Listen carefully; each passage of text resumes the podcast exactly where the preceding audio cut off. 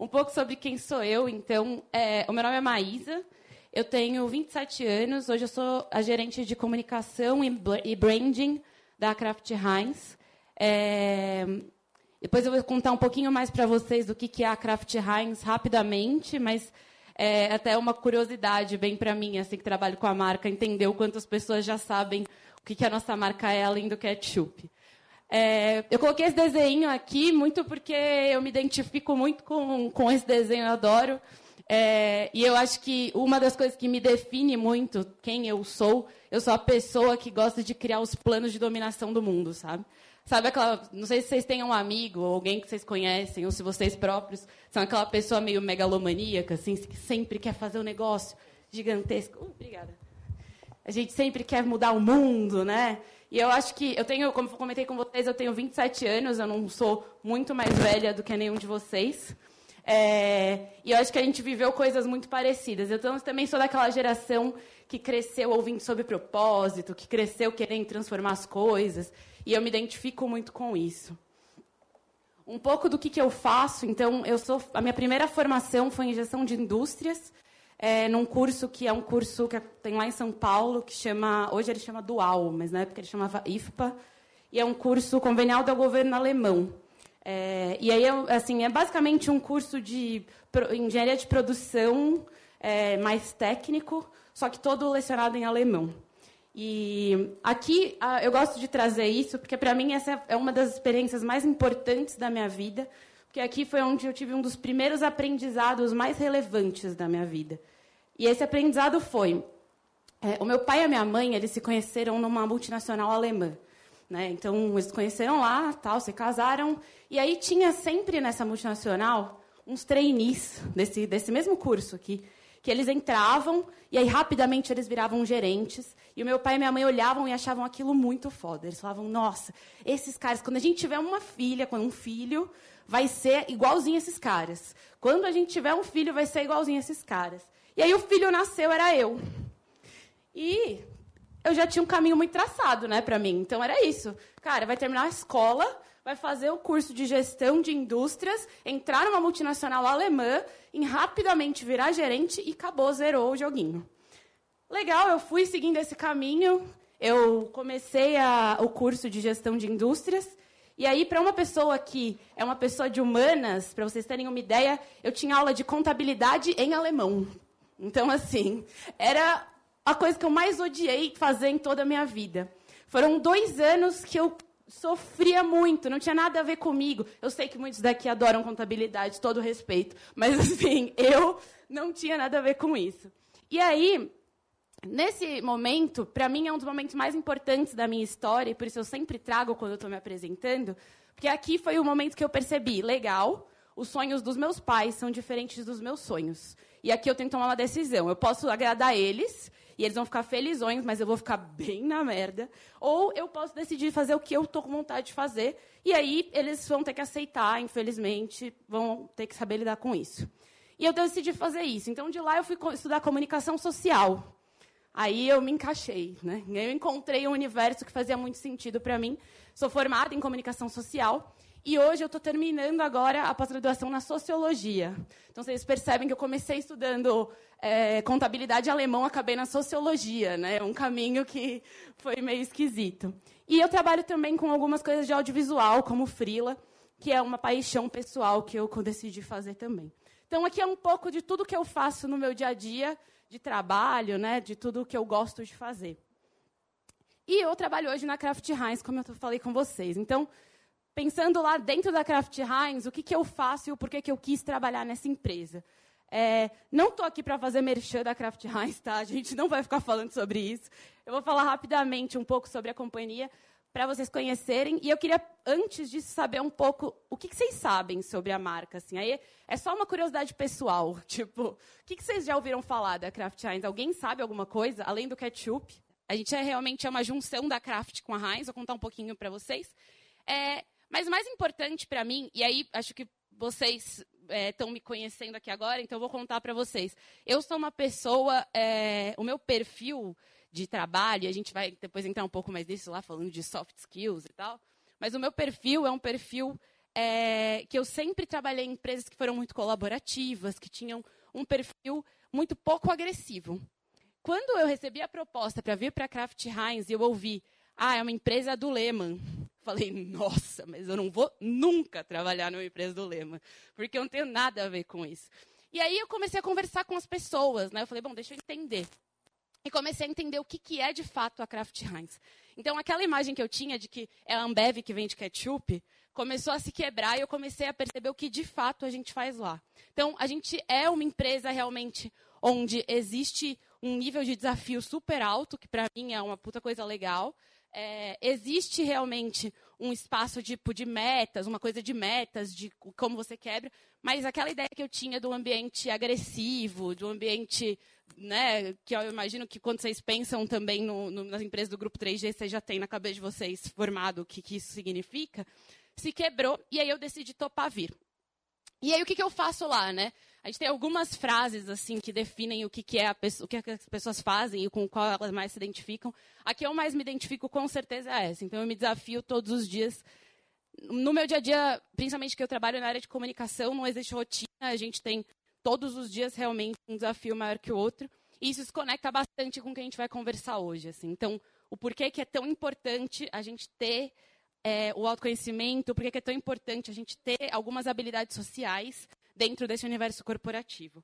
Aqui um pouco do, da, da, dessas razões que eu falei, né? Então, esses aqui são os nossos valores da companhia e muito do que me fez vir para cá está relacionado com isso. Assim. Então, cara, a autonomia que eu tenho hoje, é, o respeito que eu tenho hoje, e aí acho que estou é, vendo algumas mulheres aqui na sala que talvez possam se identificar. Vocês, como que vocês, é só para eu conhecer um pouquinho, sei, quantos de vocês já trabalham? Então, assim, para aqueles que já trabalharam, talvez reconheçam isso que eu vou dizer. Os outros não sei se vão se identificar tanto, mas assim, eu sou uma mulher de 27 anos que meu cabelo hoje ele está mais soltinho, ele está mais loirinho, mas tem um cabelo cor de rosa normalmente. Eu chegava no ambiente corporativo e aí, em muitas das empresas que eu passei, era um puta desafio ser respeitada pelo que eu estava falando e pelo que eu sabia de conteúdo. E eu trabalho há 10 anos com branding e com comunicação, eu sabia do que eu estava falando. Mas mesmo assim, quando eu sentava na mesa com vários caras de 50 anos, meio que eles não estavam nem aí para o que eu dizia. E isso é o que fez a diferença e que me fez vir para Craft hoje. Então, hoje, eu tenho autonomia e, mais do que autonomia, eu tenho respeito das pessoas e eles me dão essa. essa carta branca respeitando a minha história, respeitando tudo que eu construí.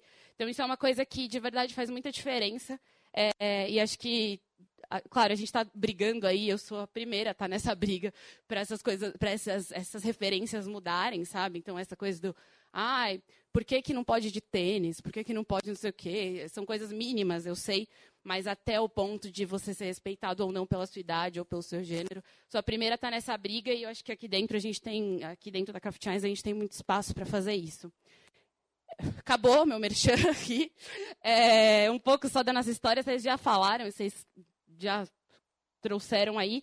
A gente começou, então, há 150 anos atrás, né, com o nosso ketchup. E em 2013 foi quando o 3G comprou a Heinz. Em 2015 a gente fundiu com a Kraft e nos tornamos a Kraft Heinz.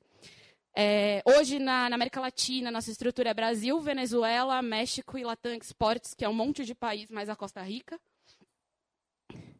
E aqui, no, em, aqui em, em, São Paulo, né, no Brasil, a nossa estrutura está com a sede em São Paulo, que tem também um centro de distribuição, e lá em Nerópolis, em Goiás. Alguém já ouviu falar de Nerópolis? Já ouviu falar de Nerópolis? Sério? Por quê? Já é muito estranho alguém que já foi passar férias em Nerópolis. Né? É, Nerópolis é uma cidade do interior de Goiás, né, pertinho de Goiânia. E, e, lá a gente tem nossas duas fábricas. Então, a fábrica Nerópolis e a fábrica Nova Goiás, onde são produzidos ketchups, molhos, milho, todos os produtos Quero e todos os produtos Heinz, né, que são as nossas duas marcas principais. Mas vamos lá, voltando ao nosso assunto aqui então. O que, que são soft skills? É um assunto da moda, né? Tipo, se você jogar no LinkedIn, tem muitos artigos sobre soft skills, não sei o quê, o futuro. O que, que para vocês é, isso significa, assim? Que é muito amplo, né? O que, que vocês, quando vocês pensam soft skills, o que, que vem na cabeça? Trouxe aqui uma definiçãozinha, assim, bem didática. Então, soft skills são aquelas competências de personalidade, de comportamento, são as nossas aptidões mentais, emocionais e sociais. As nossas hard skills, basicamente, são as coisas que a gente mostra no nosso currículo hoje. Então, quando vocês montam lá o seu currículo, vocês escrevem lá o que, que, vocês fizeram. Ah, eu me formei na USP, eu fiz um curso disso, eu fiz um curso daquilo outro. Mas aqui a gente não conta muito sobre as nossas, as nossas habilidades sociais e pessoais e emocionais, né? Tem uma, uma frase, assim, um trechinho, na verdade, de um livro que é um livro infantil, mas que tipo me marcou para sempre essa, essa frase. Não sei se vocês já leram, imagino que sim, que é o Pequeno Príncipe. Que aí quando ele fala que, que ele vai apresentar os amigos deles para os adultos, os adultos só sabem perguntar sobre números, né? Eles perguntam a sua idade, quantos irmãos ele tem, quanto seu pai ganha. E eu gosto dessa imagem porque eu acho que é um pouco isso que representa, né? Quando a gente fala de hard skills, a gente está falando do o checklist do trainee, não é? Ah, eu já fui para o Canadá, eu me formei numa faculdade pública, eu tenho, eu tenho aquela, aquele checklist tradicional. Mas a gente está falando sobre algumas outras coisas que são mais valiosas para o futuro, ou pelo menos eu acredito que são. Se alguém discordar, tem uma vontade aí para a gente trocar essa ideia. O futuro do seu currículo, na minha opinião, é o que você é e não o que você fez. Isso significa que é mais importante a gente ter repertório. Então, as experiências que vocês estão tendo vão te gerar repertório para você lidar com situações, para você lidar com o mundo corporativo, do que necessariamente você sair fazendo todas as atividades que parecem bonitas no seu currículo. E alguém, alguém aqui é de movimento estudantil, empresa júnior, coisa do tipo? Legal. Bastante gente, né? Vocês já viram alguém, assim, por acaso, vocês já viram alguém que é aquela pessoa que entrou na empresa júnior e vocês percebem claramente que ela entrou na empresa júnior porque fica bonito no currículo? Não porque ela não está muito afim de fazer nada na empresa júnior? Tem esse cara, né? E esse cara, ele pode, tipo, legal, o currículo dele vai ficar bonito. Mas e aí, qual repertório ele está adquirindo nessa história toda? Então, é muito sobre isso, sabe? É, aqui está um, esse desenho, né, mostrando lá, então, as nossas hard skills e as nossas soft skills. Eu estou dizendo, então, que larga a faculdade, vamos todo mundo embora. Não estou dizendo isso, professor, que todo mundo tem que largar a faculdade. Estou dizendo só que a faculdade é um caminho para a gente adquirir várias experiências e conhecimentos. Mas ela por si só, e vocês aqui que estão na USP, tem um puta peso o nome da USP, vocês sabem disso? Mas o nome da USP por si só, no futuro vai representar muito menos do que já representou antigamente, tá? E aí, por que, que esse assunto é tão importante? Por que, que todo mundo está falando disso e virou moda no LinkedIn? Principalmente porque a gente está vivendo uma revolução digital, acho que não é novidade para ninguém. Né? A gente está vivendo um, uma mudança muito drástica do mundo. E a gente vive hoje num mundo que a gente chama de VUCA. Vocês já ouviram falar disso? O mundo VUCA, então, é, é, um apelido aí que a gente deu para o mundo que a gente está vivendo. Isso significa que a gente vive num mundo que é volátil, incerto, complexo e ambíguo.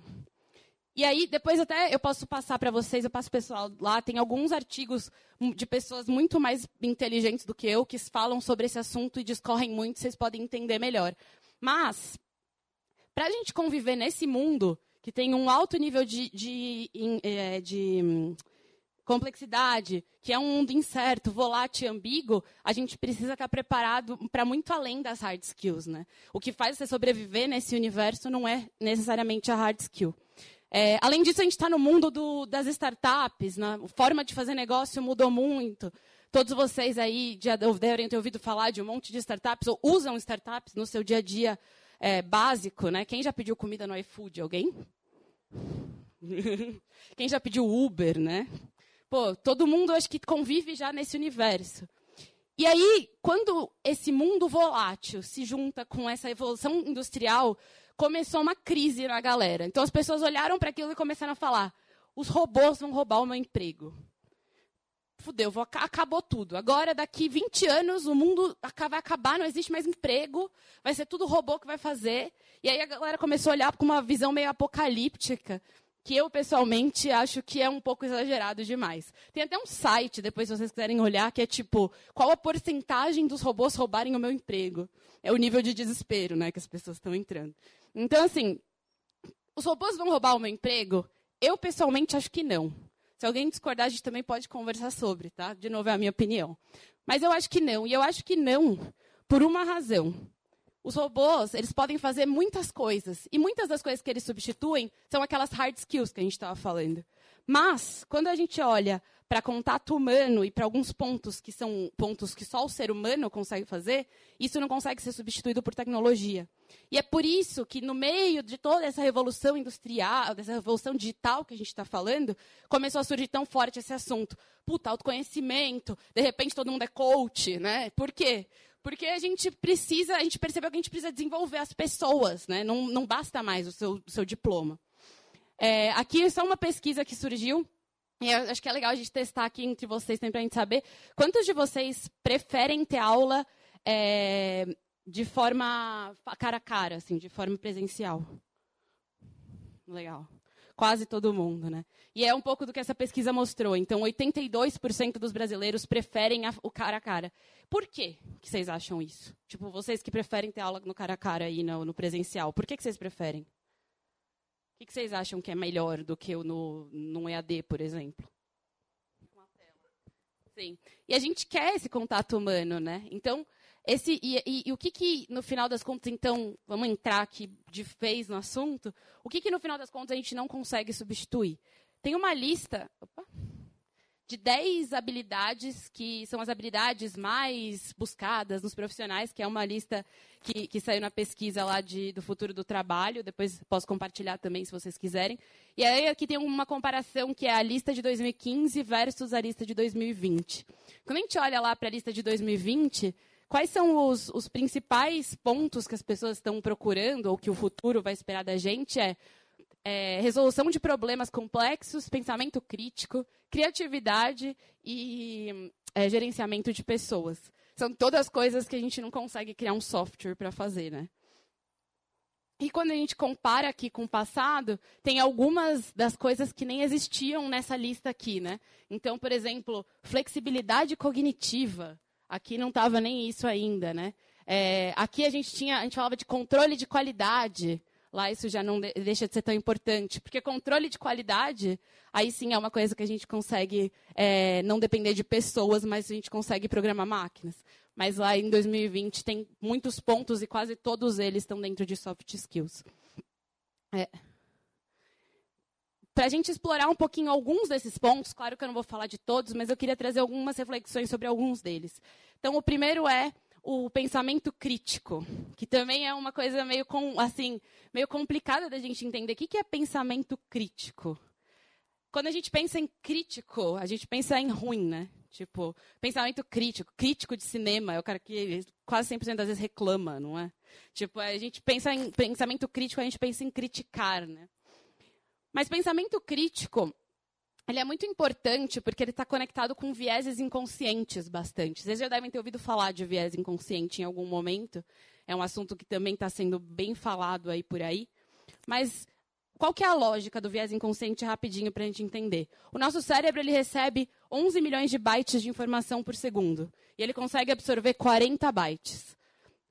Para ele fazer esse, esse, esse esforço aqui, alguma das coisas, algumas das coisas ele tem que criar algumas regras dentro da sua cabeça. Então, por exemplo, ah, quando eu ve, quando eu quero me, quando eu estou cansado, eu vou sentar numa cadeira. Todas as vezes que você vai fazer isso, você não vai tomar uma decisão, tipo, estou cansado. Ah, vou sentar num banco, numa cadeira. Você não pensa e toma decisões sobre tudo, porque se você fizesse isso, você ia ficar exausto.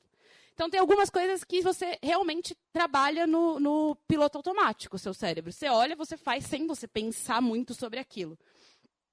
O pensamento crítico é basicamente a gente fazer essa análise e tentar tirar o nosso, o nosso viés quando a gente está olhando para uma situação.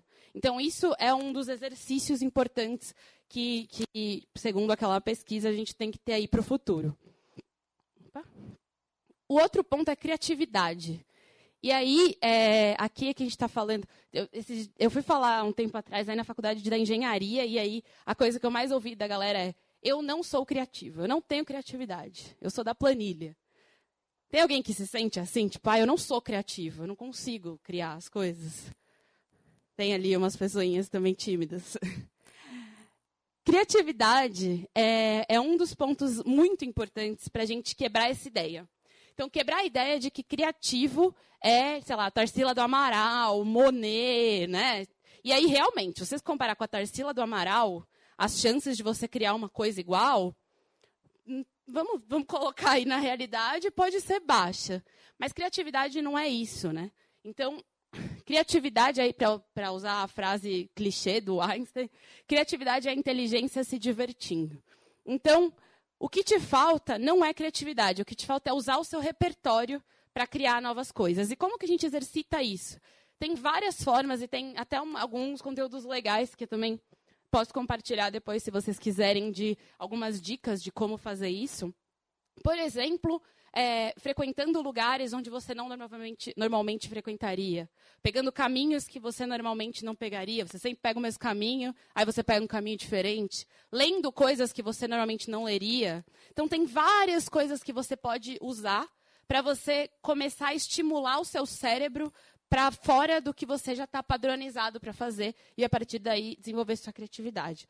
Tem muito conteúdo bacana. Tem um, uma pessoa que acho que muitos de vocês conhecem, que é o Murilo Gun, que ele tem algumas, alguns conteúdos bem legais sobre isso. Então, depois, se vocês quiserem procurar, fiquem à vontade. Opa. O próximo é, é o, o, gerenciamento de pessoas e coordenar lá com, com os outros, né? Tem um, um, um, assunto que, que eu queria também mais trocar, entender o que, que vocês pensam sobre isso, por curiosidade mesmo. Que, que vocês, para vocês, qual que é a diferença do chefe e do líder? Eu sei que é tipo, super clichê também de falar de tem aquelas imagenzinhas, né, do, do LinkedIn, do Facebook, assim, o chefe e o líder. Mas o que, que para vocês de fato é a diferença, assim?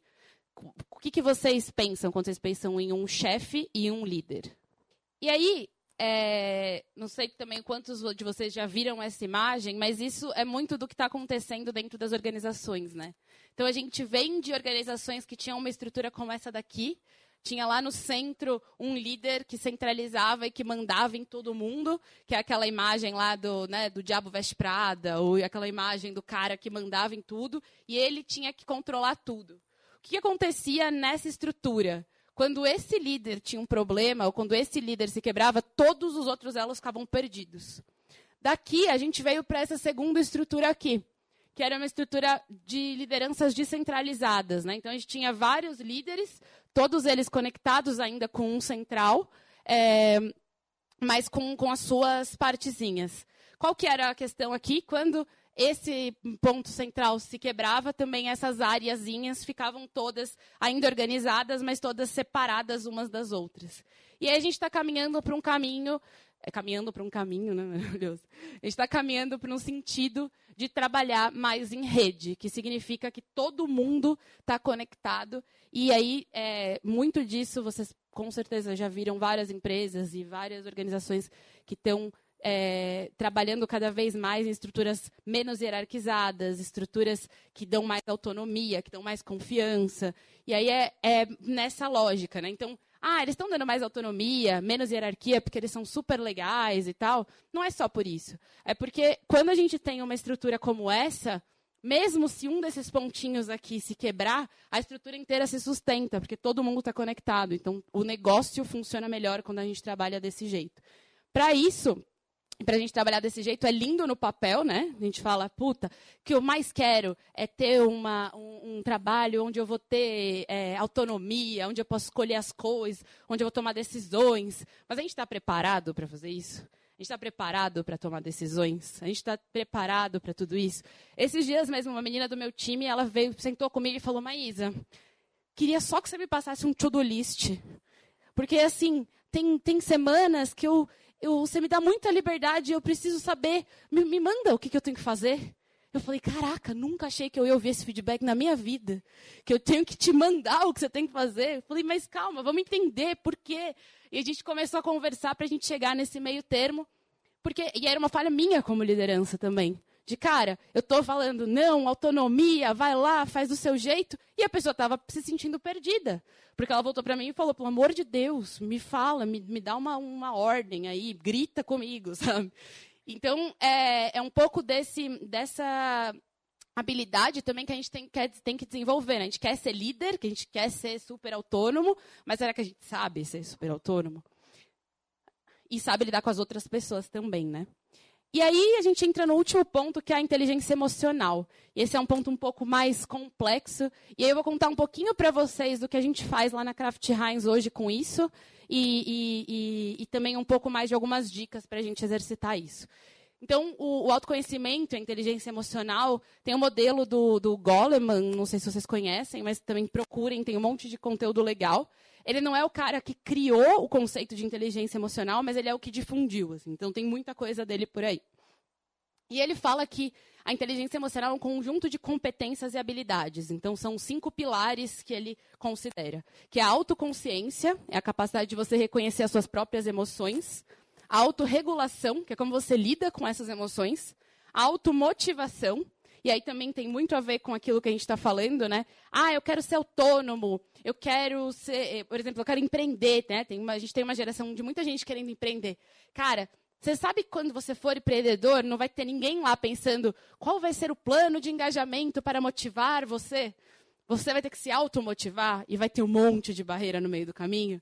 Então, esse é um ponto também super difícil. Quando a gente pensa na ideia do empreendedorismo, da liberdade, é, é a contrapartida disso é a sua motivação tem que vir de você próprio.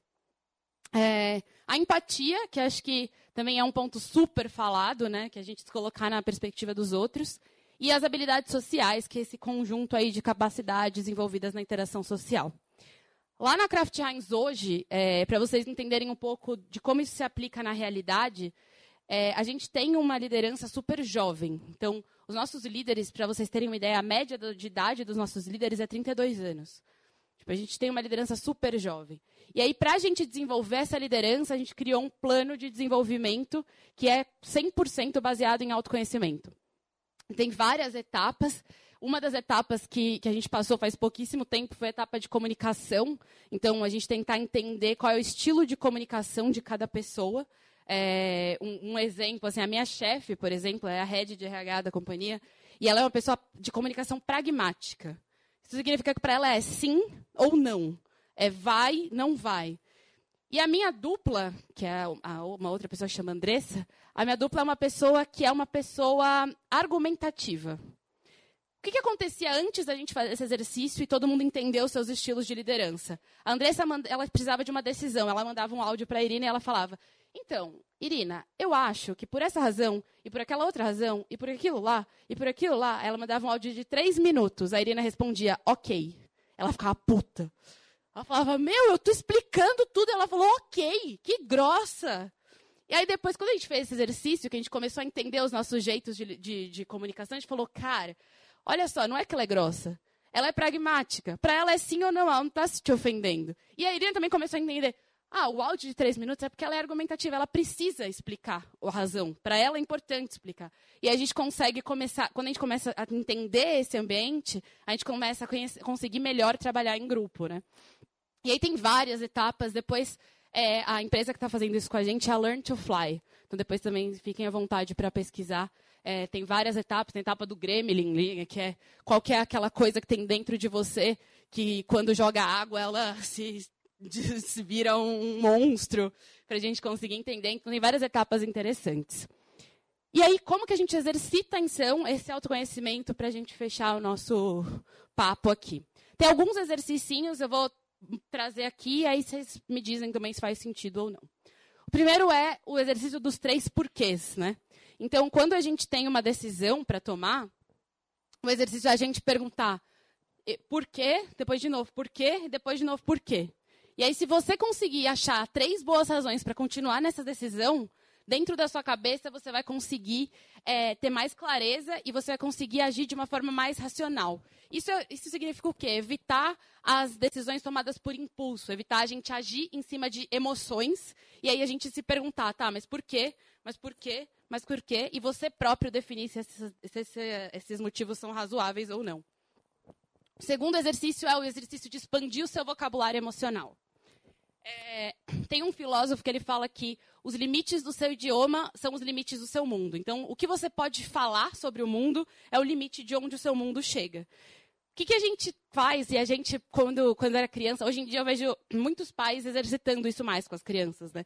Mas quando a gente era criança, as pessoas não costumavam ensinar muito pra gente quais eram os, os sentimentos, as sensações. Meio que se resumia em eu tô triste, eu tô feliz, eu tô bravo, né? Eram algumas coisas assim. E depois, quando, conforme a gente foi crescendo, muitos de nós a gente ainda não tem vocabulário é, para expressar aquilo que a gente sente. E aí, qual que é o exercício aqui? É a gente tentar buscar é, todo dia ou toda semana, conforme fizer sentido para cada um, as palavras que conseguem é, explicar aquilo que você está sentindo. Então, quando você está sentindo uma emoção, uma coisa, está puto, está com raiva, está tal, você parar e pensar, cara, mas o que, que eu estou sentindo? É raiva ou será que é frustração? É, é tristeza ou será que é decepção? Para a gente conseguir expandir o nosso vocabulário sobre essas sensações e assim também conseguir entender um pouco melhor o que está acontecendo de fato dentro da gente. Para a gente conseguir trabalhar em cima dessas coisas, né? E aprofundar aí. A, é, não, mais uma coisa é praticar o dizer não para você mesmo. Então, é, a gente, e aí imagino que todos vocês tenham tido já essa experiência de eu tenho um objetivo, eu tenho uma prova no final da semana. Beleza. Eu vou estudar para essa prova todos os dias, uma hora por dia. Aí você chega na sua casa, você senta na sua cama e toda aquela sua energia que você estava animadíssimo, falando eu vou estudar uma hora por dia, vai embora. De repente você está assistindo Netflix e você não percebeu o que aconteceu.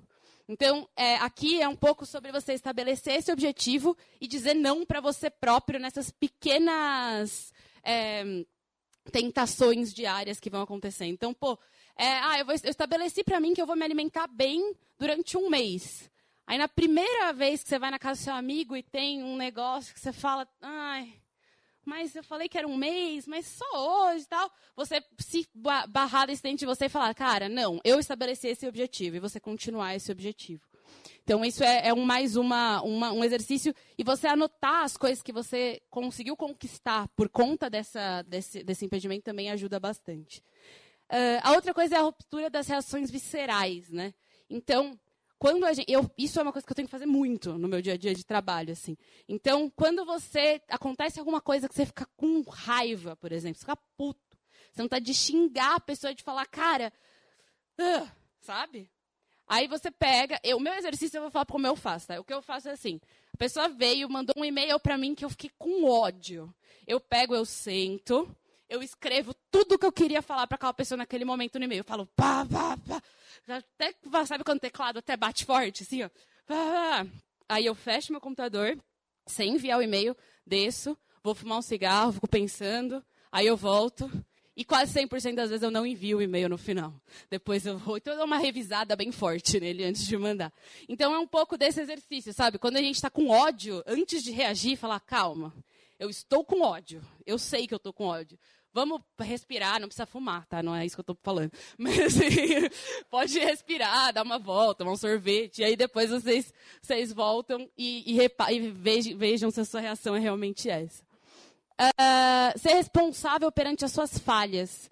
E aí esse também é um ponto que eu acho super importante, que é você assumir o que você realmente, qual é a sua responsabilidade sobre as coisas. E parece muito simples, mas a gente faz muito pouco, né? Um exemplo disso é, pô, eu cheguei atrasada, vamos supor, cheguei atrasada aqui para fazer a palestra. Aí eu posso chegar aqui e falar, gente, cheguei atrasada porque o trânsito estava horrível, aí fechou o farol, aí a hora que eu ia passar, passou uma idosa, ela ficou andando muito devagar, aí depois eu não consegui mais, aí eu posso falar tudo isso, e aí o que, que vai acontecer se eu fizer tudo isso? No dia seguinte, ao invés de eu acordar mais cedo para vir para cá, eu vou acordar no mesmo horário, porque não foi minha culpa, Vou sair, vou ficar, tomara que o farol não feche, tomara que o trânsito não fique ruim, tomara que não passe ninguém na minha frente, tomara que não sei o quê. E eu vou contar com tudo que é externo para que aquela coisa aconteça do jeito certo. Porque eu não estou assumindo a responsabilidade daquilo da minha parte.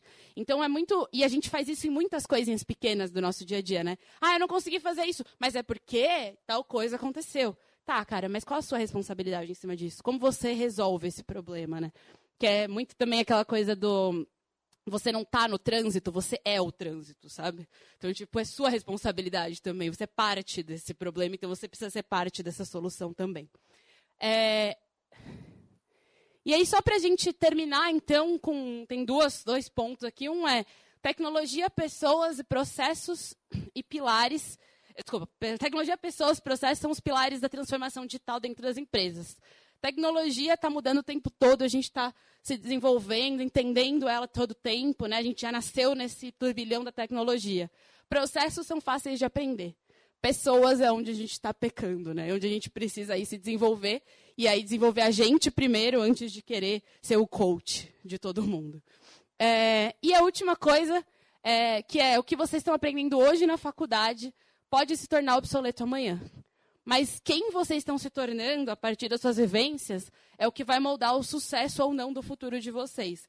Então é menos sobre o, a parte técnica, que é super importante, professor, a parte técnica, mas é ma muito mais sobre o que vocês estão fazendo com isso. Então, no final das contas, vocês estão na empresa júnior para botar no currículo ou porque vocês realmente acreditam que vocês vão fazer uma mudança no, no mundo e no Brasil a partir do empreendedorismo? Ou vocês estão na Atlética só porque vocês gostam de beber na festa? Ou porque vocês gostam de verdade e acham que aquilo vai fazer alguma diferença para a faculdade, que pode trazer interação entre as pessoas, pode trazer outras coisas. E eu acho que essas decisões, quando a gente fala de assumir responsabilidade, são muito sobre isso. Ninguém vai dizer para você se você vai escolher ir para a festa ou se vai escolher fazer uma diferença. É uma decisão sua. E aí é a partir dessas decisões que a gente vai criando repertório para conseguir lá no futuro, quando a gente estiver cada vez mais na liderança, cada vez mais em, em outras funções, é, fazer isso de uma forma mais bem sucedida. Este é mais um conteúdo produzido pela Faculdade de Economia, Administração e Contabilidade de Ribeirão Preto, a FEA-RP USP. Veja todos os nossos conteúdos em vídeo em nosso canal do YouTube ou acesse o site media.fearp.usp.br para acompanhar também nosso podcast.